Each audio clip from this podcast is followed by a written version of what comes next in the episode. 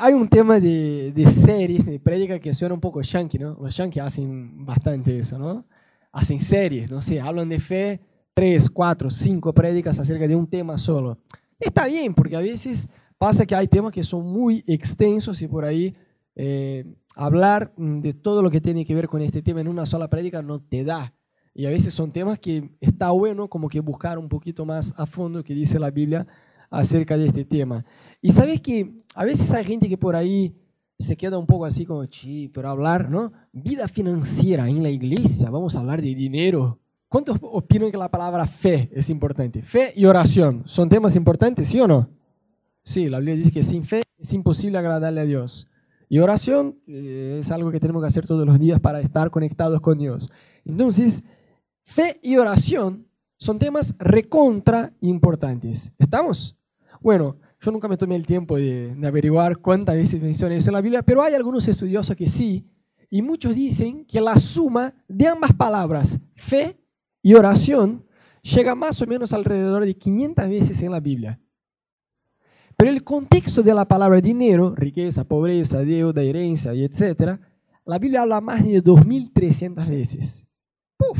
Un montón más. Entonces nos equivocaríamos si no habláramos de dinero, porque por algo está en la Biblia, ¿me entiendes?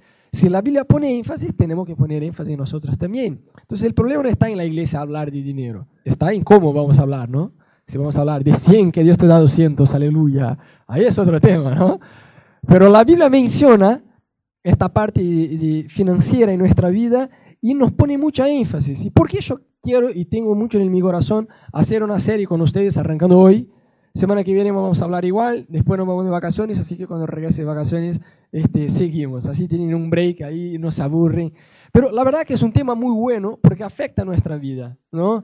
Y yo tengo muchas ganas de hablar acerca de eso y creo que es parte del corazón de Dios para la iglesia, porque la verdad que me da mucha tristeza en ver muchas parejas, eh, familias, amigos, conocidos, gente de la iglesia que no sabe manejar el tema de la vida financiera. ¿Por qué? Es algo que te va a afectar tu matrimonio, que va a afectar tus relaciones, va a afectar tu vida emocional y también va a afectar tu vida espiritual. Es un tema mucho más espiritual de lo que la gente suele pensar. Porque uno dice, ah, voy a, voy a pegar acerca de un tema espiritual, voy a hablar de los dones del espíritu, de, ayuno. Ah, eso es espiritual. Bueno, pero la Biblia habla más de, nuestra vida financiera que cualquier otro tema, no solo más que fe y oración. Entonces sí queremos hacer en una serie de tres prédicas, porque no hay nada más triste que ver eh, esta clase de situación cuando pasa en la vida de uno, cuando uno no sabe manejar este tema. Entonces quisiera mostrarles Chicos, sé que eso lo que yo les voy a mostrar es algo inédito. Ustedes seguramente nunca escucharon, ¿eh? pero créanme, es verdad. Yo les voy a mostrar los tres factores responsables por tu vida financiera. Vamos uno a uno. El primero, vos. El segundo, vos. Y el tercero, ¿qué opinan? Vos. Bien, bien. Chicos, ¿por qué que está bueno aclarar eso? ¿no? Yo aclaro por las dudas, porque viste que no que, no que yo sea a favor o un admirador del gobierno, de cualquiera que sea. Yo no tengo partido, no soy, antes que me diga, ah, kirchnerista o macrista, no, no soy nada, soy a favor de la bomba nuclear. Hay mucha corrupción, pero bueno. Dice que en Argentina, así como en Brasil, es casi un deporte nacional insultar al gobierno, ¿no? Y pasa que muchas veces echamos la culpa al gobierno. No, bueno, me va a hablar acerca de ahorro. ¿Cómo voy a ahorrar, Rodolfo? Vivimos en Argentina, va, para la inflación acá, ¿no? Es una locura, qué sé yo, y el empleo. Y pasamos a echar la culpa al gobierno de todo lo que sucede alrededor nuestro. O a veces no, no echamos la culpa al gobierno, hay algunos hermanos que son más espirituales, echan la culpa al diablo, ¿no? No, porque el devorador vino, ora por mí, Rodolfo, no sabes, hay un espíritu, ¿no? Y le echamos la culpa al diablo, a la familia, o a qué sé yo, una herencia generacional maligna. Hay que romper. Bueno, entonces oremos, oramos, rompemos ahora, ya. Y ahí, ¿va a cambiar tu vida? No, la persona sigue. No, porque ahora yo descubrí que hay una otra maldición. Es, una, es una herencia maligna, generacional, nivel 2. ¿no? Y la persona va, porque siempre es más fácil atribuir, echar la culpa al diablo, ¿no? Porque es más sencillo. El diablo uno no tiene que arrepentirse, es echar afuera ya está. Pero reconocer un comportamiento equivocado es otro tema. ¿no? porque ahí ya te exige arrepentimiento. Entonces, yo vuelvo a enfatizar, quiero dar énfasis en eso, que hay tres factores responsables por tu vida emocional, por tu vida eh, financiera. Vos, vos y vos. Entonces, olvídate del gobierno, porque si te quedas con esta charla de, ah, pero estamos en Argentina, si yo viviera en Estados Unidos, bueno, era otro tema, Rodo, pero estamos en Argentina, papá, entonces eso no me sirve. Bueno, puedes morir pobre diciendo estas pavadas, o puedes decir, está bien, justamente por tener un gobierno y vivir en un país que la vida financiera es complicada, que debemos aún más hacernos cargo de nuestra vida financiera, porque el gobierno no es tu amigo, ¿me entendés? Que no es tu amigo, no va a decir, che, te voy a hacer la gachada, ¿sabes qué? Te voy a regalar 20 mangos por mes. No, no va a ser. El gobierno no es amigo nuestro. ¿sí? Entonces, aún más por vivir en un país donde el aspecto económico es un desastre, debemos aprender a manejar la plata. Hay un tipo de persona que es imposible ayudar. Entonces, ponele, voy a tirar un ejemplo cualquiera. Ponele, vamos a sacar el tema este de la plata. Vamos a hablar de, qué sé yo, eh, dominio propio. Ponele que es un chabón que no tiene dominio propio. El chabón no tiene control emocional. Se enoja, grita. Se enoja, interrumpe. Se enoja, habla palabrotes. Se enoja, empieza a hablar así. Y golpea la mesa. Y qué sé yo. Y es, pues está ahí como un volcán. Entonces, ¿qué pasa con un chabón así? ¿Va a parar en algún empleo? No, el primero jefe que tenga que le rete, Ahí le, va, le da con todo y ahí pierde el empleo y entra en otro empleo y pierde el empleo. Porque no se lleva bien con nadie, ni, ni siquiera con su propia sombra, porque es un tipo conflictivo. Entonces, un chabón este, su vida profesional va a ser un desastre. Es muy probable que vaya de divorcio en divorcio, en divorcio, en divorcio, en divorcio y tenga un historial profesional de, no qué sé yo, 55 mil divorcios. Entonces, esta persona, ponele que llega a un momento en su vida donde dice, wow, mi vida financiera está un desastre, mi vida profesional está un desastre, mi vida emocional está un desastre, mi familia está un desastre. Si esta persona no reconoce la raíz del problema, que es su falta de dominio propio, va a echar la culpa, qué sé yo, en el gobierno, en el país, eh, en la suegra, en el perro del vecino, qué sé yo, la persona no va a entender, no, yo con mis propias piernas una decisión equivocada tras otra, llegué a este lugar de dificultad donde estoy. Entonces cuando una persona no reconoce que ella por sus propias piernas caminó a este lugar de dificultad, ¿qué ella va a pensar? Yo no caminé hasta acá, la vida me lo trajo, como si la vida fuera un ser humano, ¿no? Que nos carga. Entonces, como ella no se hace cargo de que caminó hasta ahí, ella va a esperar que alguien la saque de ahí. ¿Me siguen? ¿Sí o no? Pero si ella entiende, no, yo tomé una decisión equivocada tras otra, no consulté lo que dice la Biblia, hice todo mal y caminé hasta acá. Está bien, es mi culpa, Señor, perdóname, quiero aprender qué dice tu palabra y voy a hacer como el GPS, ¿no? Recalculando, ¿no? Entonces, si con mis propias piernas yo caminé hasta acá, con mis propias piernas yo voy salir de acá, no voy a esperar que alguien me saque. Porque dice que hay cosas que a veces uno ora, y yo veo mucho eso en la vida financiera de mucha gente, que uno ora para que Dios salga algo. Y Dios desde arriba, yo me imagino que mirando y diciendo, pero mira, no estás haciendo nada lo que yo te dije en mi palabra, así que no me ores pidiendo que haga un milagro, hace vos lo que yo ya te dije que haga, ¿no? Entonces, la buena noticia es que Dios prontamente nos atiende nos ayuda, es nuestro socorro en todos los momentos, inclusive en el aspecto financiero. ¿Ven?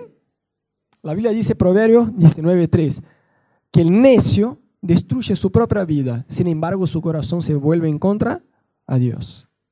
¿Cuántos ya vieron a alguien así? La persona se mete en una relación cualquiera, yugo desigual. Ay, pero el chico es tan hermoso, es perfumado, es educado, viene de una buena familia, es inteligente, pero yo no sé si debo casarme con él.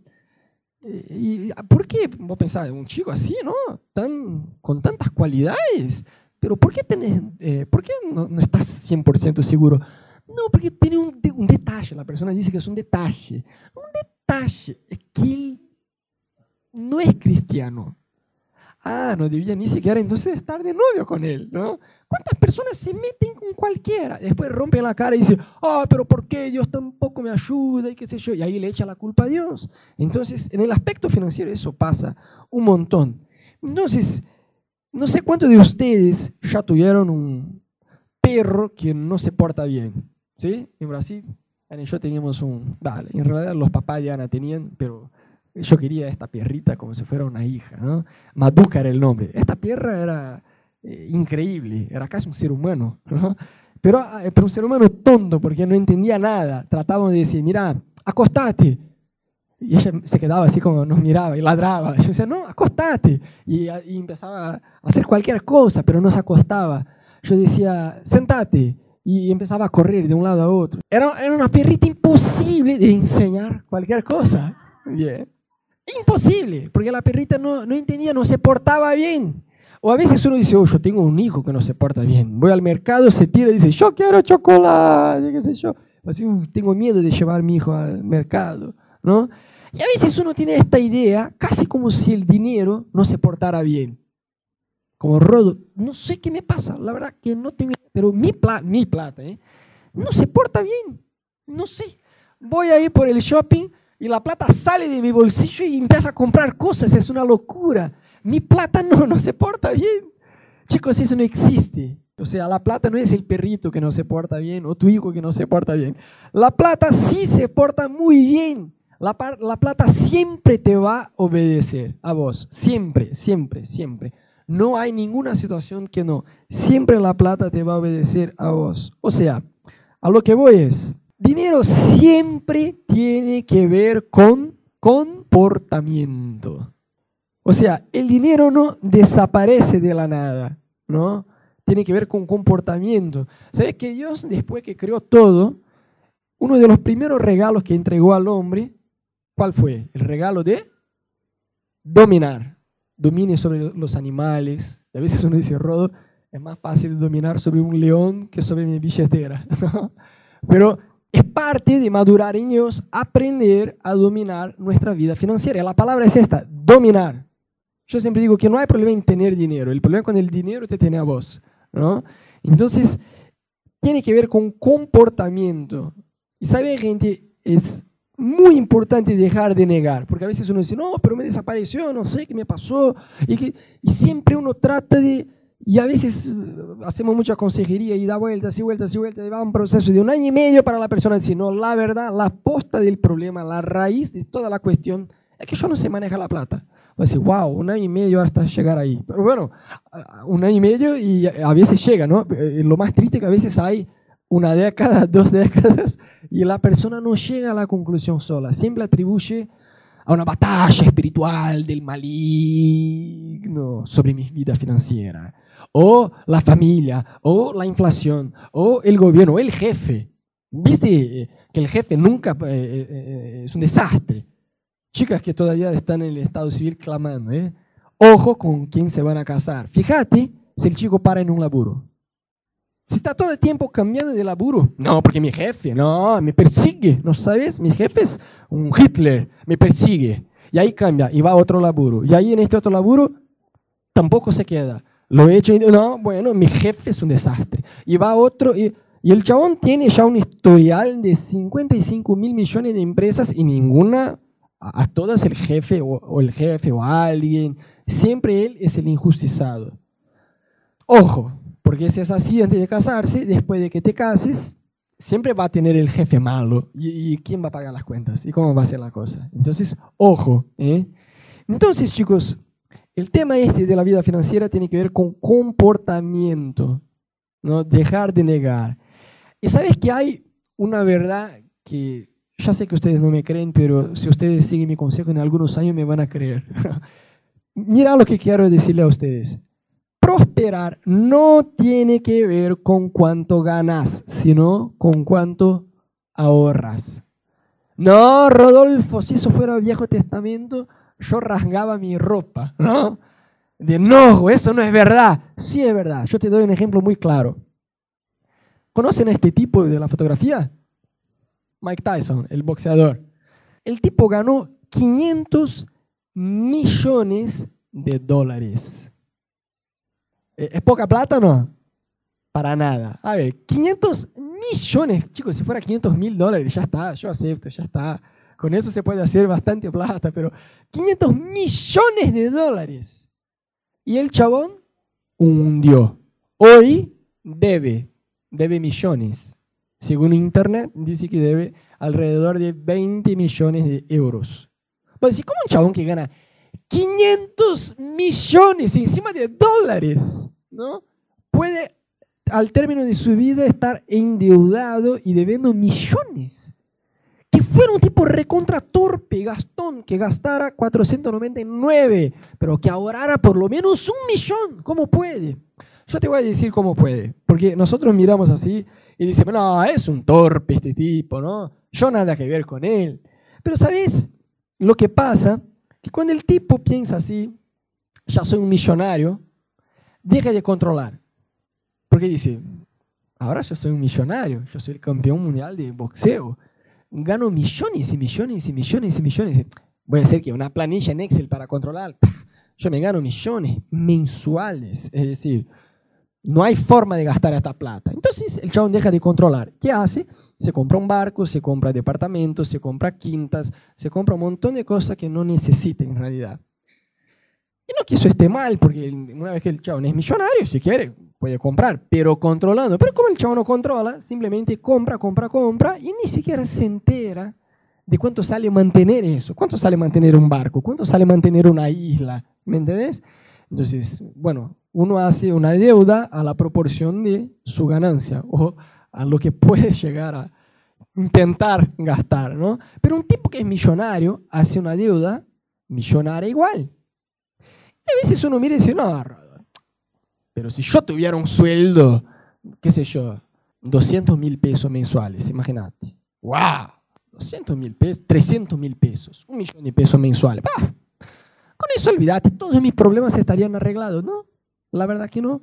¿Sabes por qué? La Biblia dice que si vos pones en Google cómo ganar dinero, es una buena pregunta, pero ya te autocompleta porque es un término muy buscado, fácil al final. Si vos pones en Google cómo ganar dinero, ya va, te va a aparecer, te va a figurar una sugerencia. Fácil. Porque la gente quiere ganar plata fácil. Y la Biblia dice, el libro de Proverbios, si no me equivoco, capítulo 13, nos dice que plata que viene fácil se va fácil. Por eso que la profesión heredero es el chabón este que recibe la plata de sus papás y se la gasta toda porque no aprendió a valorar. Pero la Biblia dice que el eh, la plata que viene con el trabajo esta perdura, permanece. Entonces debemos cambiar nuestra forma de pensar.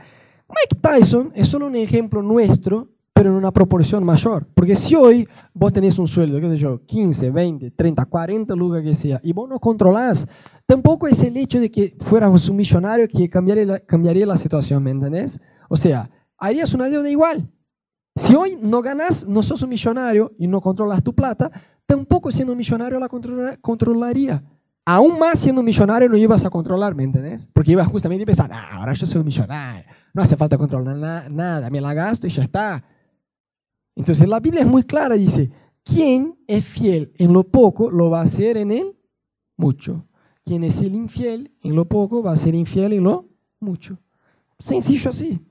Entonces chicos, prosperar, créanme, no tiene que ver con cuánto ganas, sino con cuánto ahorras. No, Roder, porque, eh, porque vos no tenés hijos. Está bien que vos vivís en Argentina, pero vos no sabés el costo de un hijo. Sí, lo sé, tengo sobrinos y muy pronto, si Dios quiere, voy a ser papá también. Amén, ¿no? Pero digo, vos mira gente que no tiene hijos endeudarse y vos mira gente que tiene cinco hijos ahorra, ahorrando. ¿Y y a veces estamos teniendo la misma profesión, no es un tema de ganar más o menos, es un tema de mentalidad. Mucha gente no logra ahorrar porque siempre tiene la mentalidad de ahora, ya. Quiero disfrutar y quiero disfrutarlo ya, ahora. No tiene una visión a largo plazo. Y vida financiera, uno no debe tener una visión como si fuera una carrera de 100 metros, sino un maratón. Te va a exigir por toda la vida. Es cambiar la mentalidad. Entonces, quisiera darles algunos consejos prácticos para nuestra vida financiera que la Biblia nos da. Entonces, algunos básicos. Primero de ellos, diezmos y ofrendas. Chicos, ya hablamos acerca de eso en otras oportunidades, eh, pero sabéis que era un tema que yo leí en la Biblia cada tanto, pero a lo largo de algunos años, eh, Dios me llevó a crecer en la comprensión de este tema. Me acuerdo que una vez yo estaba charlando con un tipo que recién había llegado al grupo que teníamos allá en Brasil.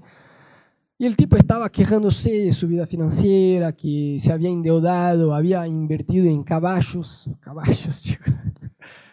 Y bueno, y se endeudó con, qué sé yo, debía mucha plata el chabón. Y estaba desesperado, y estaba ahí quejándose porque yo estoy orando y qué sé yo, y estoy haciendo como, todo como corresponde. Ya se había endeudado y tenía la cara dura de, de decir que estaba haciendo todo como corresponde. Eh, fue invertir en caballos. Y decía, pero vos le preguntaste a Dios, Señor, ¿debo usar tu plata en caballos? No, la verdad que no. Bueno, mientras yo estaba hablando con el chabón, yo ya tuve, ah, estamos hablando acerca de los dones espirituales en el Raíces, ¿no? Y hablamos, en sin ser este de semana pasada, en el anterior, hablamos un poquito acerca de palabras de conocimiento y palabras de sabiduría. Y yo ya tuve algunas oportunidades donde pude dar eh, palabras de conocimiento a algunas personas, pero nunca con este tema, ¿no? Pero en este día, mientras el chabón quejaba, se decía, no, porque no, Dios no me está bendiciendo, qué sé yo, yo tuve una palabra de conocimiento, yo sentí muy fuerte en mi corazón, preguntarle si está diezmando. Y yo le pregunté, ¿vos estás diezmando? Y el tipo, y no, así seguido, no, eh, porque no, no estaba. ¿no? Y por fin dijo, no, la verdad que no. Lo hice hace seis meses, pero después dejé y qué sé yo. Y bueno, mira, y yo sentí el Espíritu Santo como, retalo con eso. ¿eh? Y ahí yo le di, le di duro, porque el cara duro decía, Dios no me bendice, qué sé yo, y ni siquiera eh, estaba siendo fiel en las pocas cosas. Entonces, quisiera leer con ustedes solo algunos versículos que tienen que ver con eso, para que ustedes me sigan. Malaquías 3, de 8 a 10. Mira lo que dice la Biblia. ¿Acaso roba el hombre a Dios? Ustedes me están robando y todavía preguntan, ¿en qué te robamos? En los diezmos y las ofrendas. Ustedes, la nación entera, están bajo gran maldición pues es a mí a quien están robando. Traigan íntegro el diezmo para los fondos del templo, y así habrá alimento en mi casa. Pruébenme en eso, dice el Señor Todopoderoso, y vean si no abro las compuertas del cielo y derramo sobre ustedes bendición hasta que sobreabunde. Entonces la Biblia es muy clara. La Biblia trata de este tema como propiedad. Cuando uno roba a alguien, cuando toma algo que no le pertenece. Y el gran problema de mucha gente que tiene una mentalidad que el diezmo es como si fuera una suerte de donación. ¿Me entendés? Yo le doy, como le hago la gauchada a Dios, le ayudo a Dios, le doy ahí una plata, Señor, ahí está, te doy una mano. No. El diezmo, querido, déjame decirte eso porque eso tiene que entrar en tu corazón. El diezmo no es dar 10% de lo que es tuyo a Dios. ¿Sí? es quedarse con 90% de lo que es de Él. ¿Me siguen? son dos cosas completamente distintas, ¿sí o no? Y la forma como vos eh, entendés eso te va a afectar no solo que sea fiel en dar el diezmo, sino la forma como vas a manejar los 90% que te quedan. Porque si entendés que tu plata vas a tener esta mentalidad recontra equivocada, que es un favor, una gauchada que le haces como le doy una ayuda ahí. Dice cuando uno dice, che, compramos una pizza, ¿sí? ¿Cuántos pones vos? Ah, bueno, 20 cada uno. Bueno, yo no tengo, tengo 15. Bueno, vos me, 25 menos, te doy 5. Vamos a tener una mentalidad equivocada. Yo ya vi gente hablando de este tema así. No, gente, tenemos que ayudar, ¿no? La iglesia. Porque, ves, a, a, a Edenor, a Metrogas, no le importa que es iglesia. Si no pagamos las cuentas, vienen y cierran todo. Entonces, tenemos que hacer un esfuerzo juntos para ayudar a la iglesia. ¿Cuántos ya escucharon a alguien hablando así? Vos decís, no entendió nada de lo que dice la Biblia. Nada. Si vos no traes el diezmo, querido, déjame decirte algo. Yo, antes que nada, en mi vida personal, Ana y yo abrimos mano de tener un sueldo como pastores acá en la iglesia. ¿sí? Creo que algunos de ustedes ya, ya, ya sabían y otros no. Pero Ana, y yo ya abrimos mano de eso. ¿eh? Por lo menos en la etapa de la iglesia que estamos, yo trabajo secularmente, doy clases de edición de video, Ana es médica, podemos laborar secularmente y más allá de eso tener la iglesia. Entonces hoy, por hoy, funciona así. Entonces abrimos mano de tener un sueldo y no que sea malo, no que sea malo, porque pastor es una profesión como cualquier otra. Tiene cuentas para pagar, tiene todo, ¿me entendés? La gente a veces dice, no, pero vos sos pastor o, o trabajas también. Vos tenés ganas de decir, ¿y vos sos ingeniero solo o laburás también? ¿Vos sos médico solo o vos laburás también? ¿Cómo así? ¿No? Pero bueno, Ana y yo abrimos mano de, tener un sueldo porque entendemos que para el momento actual de la iglesia era lo mejor que podíamos hacer y porque también vivimos en una cultura, en un país con muchos, pero muchos prejuicios. ¿sí? Si vos pones en Google pastor y dinero, ¿qué te va a salir? ¿Una prédica hermosa acerca de vida financiera o no? No, el último que te va a salir. Lo que te va a salir es chanta, escándalo, estafadores, qué sé yo, cosas así, ¿sí o no? Es lo que te va a salir. Entonces, con eso en mente nosotros abrimos mano. Pero más allá de eso, querido, déjame decirte algo. La iglesia no depende del diezmo. Yo nunca, jamás voy a hacer una enseñanza acerca del tema diciendo, chicos, súmense, danos una mano. No, si no querés hacer, no hagas. El único, el único que va a salir con prejuicio en esta historia sos vos, no yo, no, no la iglesia. La iglesia dice la Biblia que es la novia de Cristo. Jesús sostiene la iglesia. ¿Me entendés? Entonces, déjame, déjame decirte algo para que vos te quedes muy tranquilo, ¿no? Si vos querés entregar el diezmo en otra iglesia, hacelo. A mí no me importa, de verdad. Están todos liberados en el nombre de Jesús, libre de toda presión que sientan. De verdad. Si quieren entregar en otra iglesia, háganlo. Yo no me voy a enojar, ¿me entendés? La iglesia, la novia de Cristo, dice, dice la Biblia que Él edifica su iglesia y las puertas del infierno no van a prevalecer en contra de ella.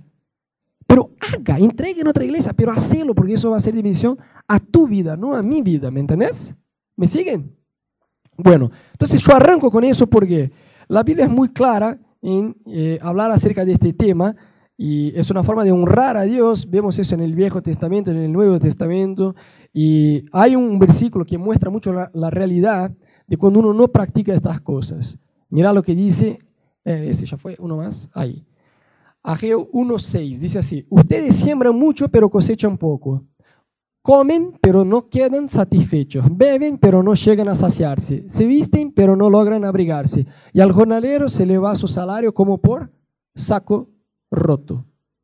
Sabes que mensualmente siempre hay un ítem, por así decir, en nuestra vida financiera que se llama extras, el maldecido extra.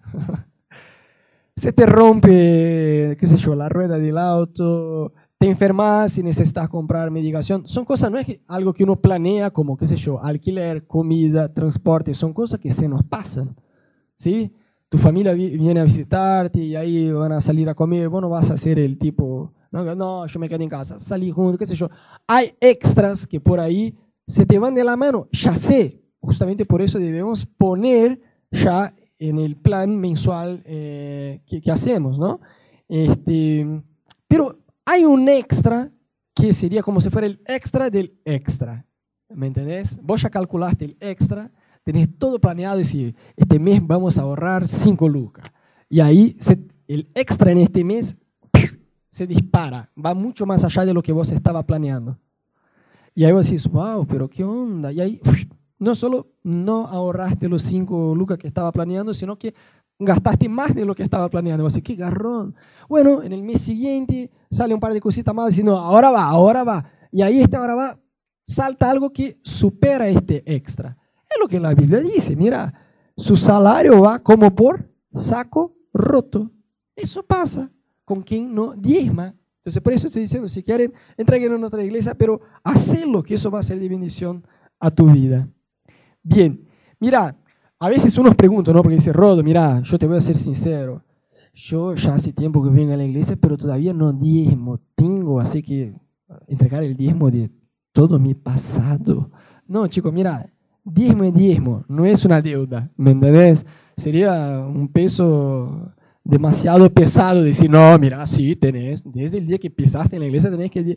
Hasta acá no fuiste, está bien, el libro de Hechos dice que Dios eh, toma por alto los años de nuestra ignorancia. Entonces lo que ya fue, ya fue, ya está. Pero una vez que entendés la palabra de Dios, empezá a practicar que eso va a ser de bendición a tu vida. Amén.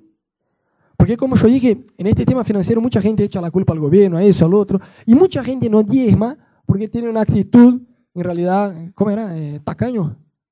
Tacaño. De verdad, rata, una rata. Eh, ahí va, más directo. Tiene una actitud muy rata, muy tacaña y dice, no, pero no voy a entregar el diezmo porque anda a saber lo que hacen con la plata. ¿No?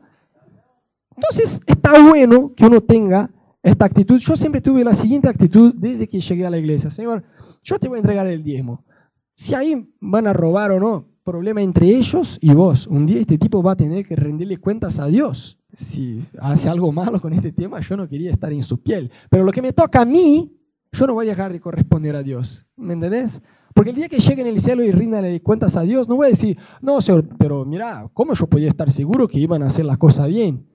Y Dios no me va a decir, mira, está en mi palabra que debía traer el diezmo si estuviera seguro. ¿Confías o no confías?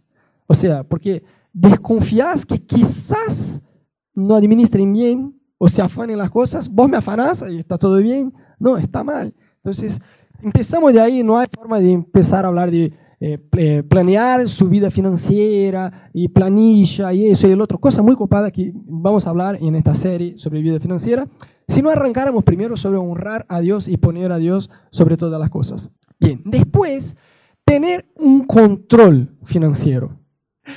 Tener un control financiero, eso está muy bueno. Imagínense si vos vas a bucear. ¿Cuántos ya bucearon? ¿Ya tuvieron la oportunidad de bucear? Digo, con un cilindro, con, con el... Eh, chicos, es re loco. Pero imagínense, otro día yo miraba una noticia de el tipo que trabaja, estos tipos que laburan con eh, buceo, pero para arreglar cosas ahí en plataforma de petróleo, qué, qué sé yo, cosas así. El chavo se queda siete horas bajo el agua y en una profundidad tremenda. Imagínense que vos sos el, este chabón ¿sí? Hiciste todo el curso, entraste en un empleo nuevo y te toca laburar en una plataforma de petróleo, qué sé yo, tenés que bajar en una cueva que está ahí a 70 metros de profundidad, qué sé yo, y ahí vas con un cilindro. Y el cilindro dura, ponele, dos horas, ¿sí? El cilindro de oxígeno. Ellos tienen como si fuera un reloj, que es un marcador que te dice, hey, ¿no? El oxígeno se te va en tanto tiempo, qué sé yo, en 15 minutos se termina y ponerle que para subir no puedes subir así de golpe, una profundidad, ¿no? Tenés que controlar. Imagínense cómo ustedes estarían despreocupados, como, ah, ya estoy hace una hora y cincuenta, quizás en diez minutos más se me va el oxígeno, o más o menos, no sé, pero no me importa, está copado acá. Sigo buceando por ahí, a ver qué onda. Cuando se termine, voy a tragar agua y voy a decir, uh, se acabó, ahora está, debo subir. Te vas a morir. Hay gente que hace exactamente lo mismo con la vida financiera. Ah, voy. Entonces, a la hora que dice, bueno, denegado, no hay sueldo. Ah, se acabó el oxígeno. Sí, pero es el día 10 del mes. Te toca vivir 20 días más. ¿Y cómo vas a hacer? Y por fe. Pasé, pasé, pasé la tarjeta por fe. No, por fe no, por irresponsabilidad y mala administración. Entonces es exactamente igual que un buceo. Agarra este ejemplo del buceo. Es igual, igual, igual que el buceo. Si no controlas cuánto tiempo tenés de vida, te vas a morir, te vas a endeudar. Y una vez que te endeudas, la cosa ¿no? va, va, va muy duro. Entonces está bueno tener un control de eso. ¿no? Sabes que Ana y yo estamos casados ya hace más de 10 años y yo sé decirte cada centavo que gastamos en dónde fue. No porque tengo buena memoria, porque la verdad que no, no, no la tengo. Pero tomamos nota y hicimos un control desde el día que nos casamos. Yo conociendo a Ana sabía que ella no iba a tener la paciencia de sentar para hacer eso, entonces lo hice yo. Pero Ana, conociéndome, sabía que yo no iba a tener la paciencia de actualizar. Entonces yo hice, ella actualiza y ella mejoró un montón la planilla que yo hice porque ella es mucho más administrativa que yo. Pero tenemos todo ahí, todo ahí.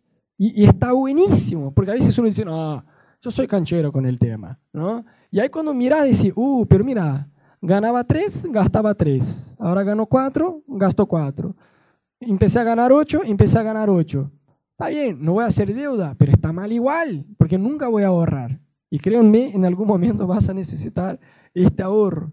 Entonces, tener este control, eso te ayuda. Viste que hoy, más allá de Excel, que uno puede armar una planilla recontra básica en Excel, subir al Google Drive y desde el celular actualizar, si vos querés, hay aplicativos hoy, ¿no? Que hacen eso. Hay varios aplicativos que vos vas sumando, sumando, sumando y decís, hey, llegué a mi tope acá.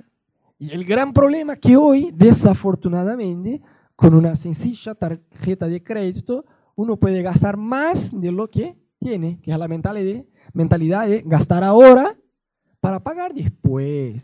Viste que en Brasil tenía publicidad que era así, llévate un auto con un real y pagas solo después de la Navidad. Y eso era como junio. Vos decís, wow, solo después de la Navidad. Ya, tranquilo. Gente, la empresa no es tu amigo. te van a meter interés y si tenés que comprar con un real un auto, eso no existe, ¿me entiendes? No, pero solo después de Navidad. Pero después de Navidad va a llegar y no vas a tener la plata, ¿me entendés? Es esta mentalidad que nos hace endeudarnos. Entonces, respecto a vida financiera, no hay mucho secreto. ¿Sí? Empezamos con el espiritual de honrar a Dios en primer lugar. Después, tener un control. ¿Por qué? Es matemática. No hace falta ser un genio para entender que no hay forma de ahorrar si vos gastas más de lo que ganas. Entonces, la cosa es muy sencilla. O yo gasto menos de lo que yo gano, o si ya traté de ahorrar con toda la furia, con toda la furia, con todo lo que tengo, y aún así no me da, yo tengo que ganar más. Pero no hay una tercera, no hay una cuarta opción. Aunque la prensa, los noticieros, la tele, la revista traten de decirte, no, pero hay una tarjetita que bueno saber. No, no consultamos nada, te la regalamos, es tuya, porque vos sos un usuario y qué sé yo. Y ahí te dan tarjeta para acá, para allá, y así te endeudas. Entonces no hay forma. No podemos gastar más de lo que ganamos, ¿no? Entonces, no gastar más de lo que ganas. Eso es dominio propio. O sea, Querer no es poder. ¿Me entendés? Querer no es poder. Ay, Rodo, pero me encantaría tener el último iPhone. Está bien, pero eso vos querés. ¿Podés? Y no, pero no, no, pero no. Si podés, podés. Si no podés, no podés. Es parte de la madurez de contentarse con lo que tenés. ¿Me siguen? Está duro la cosa, ¿eh? O voy a decir, no, Rodo, es que no sabes. Salió una promo en Parque de la Costa. Uf, antes que estaba 500 mangos el año, hicieron por 200 pesos todo el año. Así que yo voy a ahorrar 300 mangos. No, no vas a ahorrar 300 mangos. No, pero sí, ¿cómo no? Si sale 500, si están haciendo por 200, voy a ahorrar 300 mangos. Hay una gran diferencia entre ahorrar y gastar. ¿Está bien? Entonces, siga mi mano. Ahorrar, la plata se queda con vos. Gastar, la plata se va de vos. Vas a pagar 200 pesos, pero no es que vas a ahorrar 300 mangos. ¿Me siguen? Es sencillo de entender. Gastas y ahorras. Entonces, si, no tenés la plata, no, importa que bajaron, que fuera 50 mangos. Si no tenés 50 mangos para ir al parque de la costa, no hay para ir. Ay, pero ¿cuándo voy a encontrar otra promo así? No importa. Si manejas bien tu plata, ni siquiera vas a necesitar la promo. ¿Me entendés? El tema es así. No, Rodo, pero yo tenía el sueño de conocer, qué sé yo, Sydney en Australia, visitar a Hilson allá. Che, salió una promoción que vos no sabés. Tres lucas.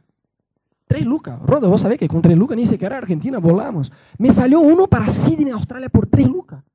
¿Cómo no lo voy a comprar? No, ya lo compré, ya está, ¿no? Una oportunidad este solo puede ser una bendición de Dios. Ajá. Y la persona va, se queda ahí, qué sé yo, un mes. Y ahí la persona no piensa en el hotel, en la comida, en el transporte, en, todo lo que le exige estar un mes en Sydney, Australia. Entonces no sale 3 lucas, sale 53 lucas el viaje. No, pero me compré a 3 lucas el pasaje. Está bien, pero no tenía plata para el viaje, ¿me entendés? O sea, tenemos que controlar nuestra plata. Y eso va mucho en contra a necesidades y deseos. Porque a veces uno dice, no, yo necesito un iPhone 8. No, no necesitas un iPhone 8. Puede decir que necesitas un celular, pero ni siquiera un iPhone quizás. ¿Me entendés? O sea, no, pero que es una necesidad. Entonces eso va mucho acorde al estándar de vida que tenemos. Rodo es que vos no tenés hijos. Cuando tengas hijos vas a querer dar el mejor a tus hijos. Sí, justamente por eso que yo tengo que planear bien las cosas, planificar bien las cosas y administrar bien. No dice, no, pero quisiera que mi hijo aprendiera francés. Ah, sí, ¿qué edad tiene tu hijo? Un año y medio. Deja que aprenda por lo menos el idioma natural, cuando esté con cuatro o cinco años, por lo menos. Ahí lo pones en una clase de francés. ¿Me entendés? Entonces, es como que frenar este impulso de decir que todo es una necesidad si hay cosas que son deseos. Y encima hay algo maligno que se llama, entre comillas, ¿no? que se llama marketing, que está para eso, para que vos crees que tus necesidades, tus deseos son necesidades, y no lo son, la gran mayoría no lo son, no es así. Entonces, es esta, romper con esta mentalidad del placer instantáneo. ¿Me entiendes? Al toque.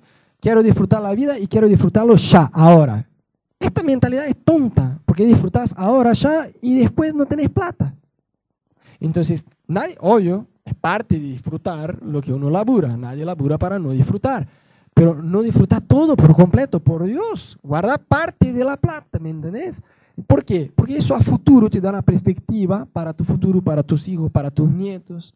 Es no gastar todo ya. Con esta mentalidad torpe, Esaú vendió el derecho de, del hijo mayor. Dice que la Biblia dice, el Dios de Abraham, Isaac, Jacob. Pero el plan original de Dios no era ese, debería ser el plan de eh, eh, el Dios de Abraham, Isaac, Esaú. Esaú fue tonto, vendió su derecho de hermano mayor plato de lenteja porque tenía hambre y decía, ay, me voy a morir. No, ¿qué te vas a morir? Saliste por la mañana a cazar, volviste a tarde y vas a morir. ¿No? Este era malísimo para ayunar, vemos, ¿no? Me voy a morir. No, para, estás seis horas, cinco mil, qué sé yo. Vendió por el placer instantáneo. No, necesito la lenteja, la necesito ya. Después te va a arrepentir, porque es el placer instantáneo, ya, ahora. Eso es algo que nos hace endeudarnos. Después, no gastar lo que ganas, porque vamos a decir, no, Rodo, yo no gasto más de lo que yo gano, pero yo gasto exactamente lo que me gano. Bueno, la parte buena de tener un control, de tomar notas y poder ver tu historial es ver dónde estás fallando. ¿Sabes? Yo por muchos años siempre estuve muy orgulloso porque yo tuve malos ejemplos familiares financieros. Entonces yo decidí tomar un otro rumbo en esta área en mi vida. Yo me acuerdo que después de unos años, yo muy orgulloso de cómo yo estaba manejando todo, que no tenía deudas, un día me fijé en la planilla de todos los años y yo me di cuenta que hacía eso, no sé, ganaba 2.000 gastaba 2.000. Entonces Dios me bendecía, yo empezaba a ganar 2.500, pero ahí yo me gastaba 2.500. Entonces Dios me prosperaba, yo pasaba a ganar 5, entonces gastaba 5. No excedía, no hacía deuda, pero era una forma torpe de laburar, de y de manejar mi plata, porque yo nunca tenía un plan de ahorro. Era esta mentalidad de, Ah, ya que podemos, vamos al cine. Nah, ya que podemos, vamos a salir a comer afuera. Y está bueno disfrutar, pero poner un freno. Tiene que tener acuerdos entre la pareja, ¿no? Decir, mira, vamos al cine, pero vamos, qué sé yo, dos veces al mes, no más. Porque si no, no vamos a progresar en un plan de ahorrar, ¿me entendés? Vamos a comer afuera, vamos, pero es X plata mensual. Manejamos como queremos. Eh, tenemos mil pesos, está bien, podemos ir una vez a Kansas y gastarnos todo ahí, o podemos comer diez veces choripán, qué sé yo, ¿no? Ahí depende de cómo uno quiere manejar la plata, pero digo, hay que tener estos acuerdos para poder prosperar en tu vida financiera. ¿Sabes que un amigo mío en Brasil es un empresario muy próspero financieramente y el tipo, aparte es muy creyente, un día hizo un estudio completo del libro de Proverbios, que viste que el libro de Proverbios es el libro de la sabiduría, ¿no? Y el tipo hizo un estudio muy completo ahí y él decía que después de leer un montón acerca de este tema en la Biblia, llegó a la conclusión que la gente no gana más por pereza. Fuerte, ¿no? Porque era lo que yo decía, la matemática es muy sencilla.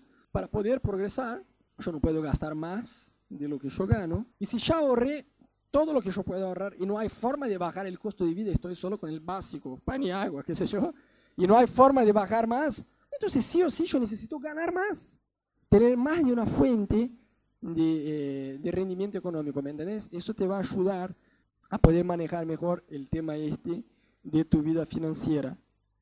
Entonces no gastar más de lo que ganas, no gastar lo que ganas y por último, no tener deudas. Chicos, yo quiero hacer, dar énfasis en eso, ¿no? La Biblia es recontra cara acerca de este tema. Mira lo que dice Romanos 13:8. No debáis a nadie nada, sino el amor. Va más allá de un mal, eh, bueno, ahí yo puse esta frase, ¿no? Que va más allá de un mal testimonio como cristiano, no tener deudas, ¿no? Eso es pecado. Y no es que yo soy legalista. La Biblia dice, no deban nada absolutamente nadie. Y la gente que vive endeudada, ellos tratan de minimizar una deuda. No, no es que es una deuda, Nico. ¿Me entendés? No es que yo deba a un pariente. O, al contrario, no es un pariente, no es, es un tío, no es exactamente, o es un hermano, es uno, no es que yo deba al banco, ¿me entendés? O a veces no. No, es una institución, pero no es banco, entonces no es deuda. No, la, la Biblia dice que no debemos deber absolutamente nada a nadie. Me encantaría poder decir, chicos, nunca hice una deuda en mi vida, pero no es verdad, ya lo hice y lo hice dos veces en estos 10 años de casado. Y me acuerdo que en ambas, en ambas, yo senté con Ana después y dijimos, mira, no teníamos planificado eso, se nos fue de la mano, pero vamos a tener una actitud radical en pagar esta deuda. Y la última que hicimos, yo dije, nunca más en vida vamos a volver a endeudarnos, jamás. La primera había comprado una computadora sin tener toda la plata, creyendo que en cuotas me iba a alcanzar. Cuando me di cuenta que no iba a alcanzar, que ya había hecho una gran tontería, la puse a vender y en la semana eh, Dios me bendició, yo pude vender y perdí poca plata y listo, ya estaba, la deuda eh, permaneció como un mes, listo, y con eso ya fue. Y yo dije, ya está, hay que tener plata, era la diferencia entre el querer y poder no, pero yo quiero, yo quiero, pero no tengo, no, pero yo quiero, quiero comprarlo, entonces sí, ahora necesito vender porque no tengo. Es así, aprendí, no voy a volver, eh, no volví a hacer el mismo error de vuelta. Y después cuando cambiamos a Argentina, tardó mucho en venir un empleo y también nos endeudamos y me acuerdo que en esta, en esta segunda el valor era más grande y la situación era más complicada porque al no tener empleo acá y encima teniendo que abonar la facultad de Ana allá en Brasil en real, Ana no podía laburar de médica acá, era, era todo un tema. Pero yo me acuerdo que yo senté con él y dije, mira, llegamos hasta donde llegamos, pero tuvimos la misma actitud de antes. Si necesitamos deshacernos de cualquier cosa, es lo que la Biblia enseña. Es lo que la Biblia enseña. Si podemos vender cosas, vamos a vender cosas, pero vamos a laburar, vamos a hacer cualquier, todo lo que esté a nuestro alcance para pagar esta deuda, lo vamos a hacer. Yo me quedé, chicos, de verdad, no estoy exagerando. Por 40 días yo comía solo fideos. No de desayuno, ¿no? Porque desayuno fideo no va. Pero almorzaba y cenaba solo fideos, literalmente solo fideos. No, ah, voy al cine, porque no, eh, bueno, tengo que tener un permitido. No, se estás endeudado, la verdad que no. Es un, testimonio malísimo, malísimo. Y en eso, chicos, no espiritualicen la cosa, porque hay gente que no sé, vamos a poner un ejemplo. El tipo tiene una deuda de, qué sé yo, 100 mil pesos, ¿sí? Y ponele que el chabón tiene un auto de 400 mil pesos. Es sencillo, no, no hace falta, porque uno dice, no, yo estoy orando para ver la voluntad de Dios. No, ya está, está ahí en la Biblia, Romanos 13, 8. No debáis a nadie nada, sino el amor. Listo, esta es la voluntad de Dios. No hace falta ayunar por eso, no hace falta orar, no hace falta buscar consejos por eso, no, no hace falta espiritualizar un tema que ya está claro en la Biblia. Uno debe deshacerse de cosas y tomar el hecho de que está endeudado con la seriedad que lo exige. ¿Me entendés? Entonces, yo estoy endeudado no lo quiero estar y no lo voy a estar. Y Dios honra cuando vos tenés esta actitud de decir, no quiero tener deudas. Estoy haciendo todo lo posible para abonar todo lo que tengo. Pero uno dice, no, yo estoy haciendo todo lo posible, pero no voy a comer a Kansas porque tengo hambre. ¿Me entendés? O no, me voy al cine, me voy de viaje, me voy... No, la práctica está diciendo, a mí no me importa quién yo estoy debiendo, que en la eternidad lo pago, ¿no? Es más o menos así la actitud práctica de la cosa. Entonces, ponele que el chabón tiene una deuda de 100 mil eh, pesos. Tiene un, auto que vale, no sé, 400 mil pesos. Es sencillo, venderlo, pagar la deuda, te sobra 300. Y con estos 300 te compras otro auto. O encima uno más barato, qué sé yo. No, pero es que yo sentí que Dios me va a ayudar a pagar la deuda. Ajá, ajá. Entonces pone un plazo. Bueno, Dios, en dos meses quiero abonar la deuda. Si en dos meses no la abono, yo voy a vender el auto. Y ya está.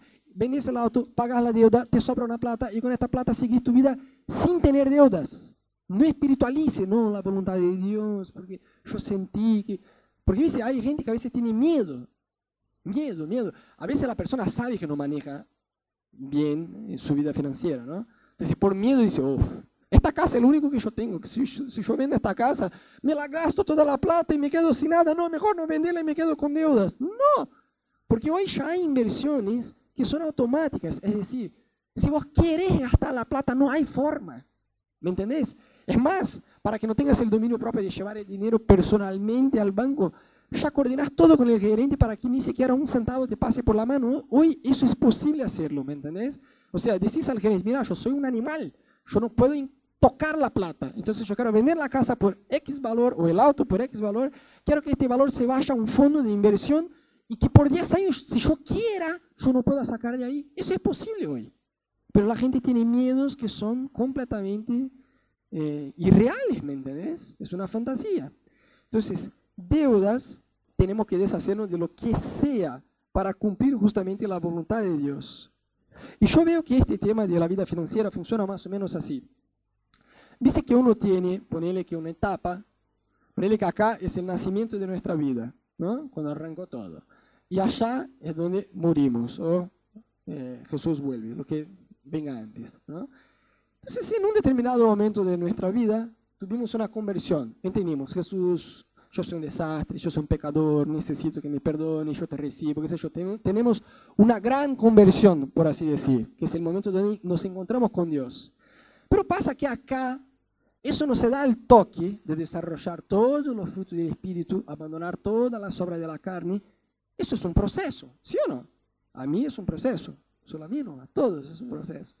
Entonces, cada tanto, cuando avanzamos en conocer a Dios, se dice la expresión que la ficha cae. Claro, algunas fichas empiezan a caer, ¿no? Entonces, tenemos pequeñas conversiones. Jesús, mis palabras.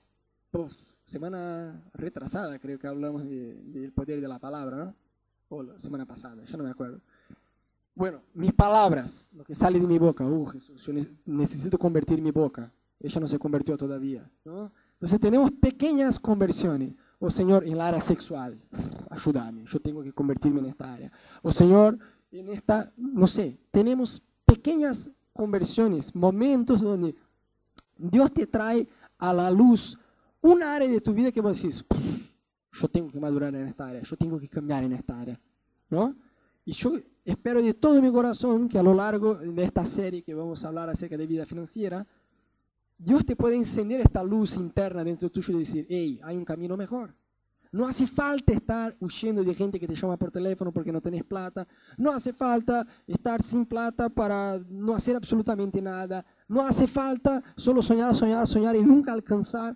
Podés progresar en eso. Pero para eso sí o sí, tenés que abandonar la idea de víctima. Ay, porque Argentina, porque la inflación, porque el gobierno, porque eso, porque el otro. No. Hay tres elementos responsables por mi vida financiera. Yo, yo y yo. Arrancás de ahí. Y los tres, cosas que, los tres puntos prácticos que hablamos hoy es diezmos y ofrendas, no robarle a Dios. Yo te, yo te garantizo no es la mejor forma de intentar planear una vida financiera robándole a Dios. Entonces, serle fiel a Dios en los diezmos y ofrendas, tener un control, tomar nota diariamente de lo que gastas para que no te vaya de la mano, y eso puedes empezar aún hoy que sos soltero, que estás en estado civil clamando, ¿no? Porque después que te casas ya está canchero con el tema. Y después, no tener deudas. O sea, si tenés deuda, vos decís, Rodo, pero la deuda que yo tengo es, no es grande, es enorme, es un monstruo. No importa. Si vos tenés, de verdad, de verdad, yo te digo eso porque yo ya probé la fidelidad de Dios y yo sé que Dios es fiel. Si vos tenés esta actitud de arrepentirse y decir, Jesús, y decir, Jesús, ¿sabe qué? Yo no voy a espiritualizar, basta de espiritualizar, basta de echar la culpa al diablo, a la maldición, a eso, al otro, al país, o eso, basta. Yo me hago cargo, mi vida financiera está un desastre porque yo estoy un desastre, yo no sé manejar la plata y necesito que vos me enseñes a manejar eso, este tema. Listo, perfecto, si tenés esta actitud de decir, y las deudas que yo tengo, yo voy a abonar, yo voy a hacer todo el esfuerzo que yo tenga que hacer. O sea, comer fideo por 40 días, que sea, pero voy a comer fideo por 40 días. Pero en 40 días no hay más deuda. ¿Me entendés? No hay más. En, este momento, cuando vinimos a Buenos Aires, que nos endeudamos, había gente que decía, volví a Brasil. Y aún así, con mucha suerte, en un año terminas de pagar todo lo que debes. Primero oramos, ¿no? Y decimos, Jesús, no tiene nada que ver volver a Brasil. Vuelvo a Brasil, pago la deuda y todo el resto de mi vida se va, sale del lugar correcto. La única cosa que está fuera del lugar es esta. Y obviamente debe volver al lugar correcto, ¿no? Pero yo dije, no, volver a Brasil no tiene nada que ver. Pero tampoco puedo quedarme endeudado. Entonces sentimos de Dios que deberíamos quedar y que Dios iba a abrir las puertas. Pero yo no me quedé como, ay, Dios va a abrir las puertas, Dios va a abrir las puertas mientras yo me esfuerzo. Entonces, en 90 días, exactos 90 días, la deuda estaba quitada. Ya no había, no debía ni siquiera un centavo más. Y qué sensación increíble de terminar de decir, puedo respirar de vuelta. Y ahí empezás a hacer planes mucho más copados. Después nos sentamos con Ana para planear las vacaciones. Y yo dije, amor, ahora basta, basta, basta. Hicimos dos grandes tonterías en este periodo de 10 años de casados y nos endeudamos, pero jamás vamos a endeudarnos y vamos a hacer planes más copados, que después vamos, vamos a hablar en otras series, que son mucho más copados de hacer. Vamos a hacer planes de, de, vacaciones, planes para comprar auto, planes para comprar cosas, planes para invertir, para ahorrar, y es mucho más copado. Entonces planeamos un viaje a Bariloche para conocer, y ahí nos fuimos a Bariloche. Mucho más copado que sentarse a resolver el lío que está la vida financiera. ¿no? Si, si sacamos de acá, acá se explota, si tapamos acá, se explota acá, si yo no atiendo este, me llega un mail de acá, y no, eso no está bien, no está bien.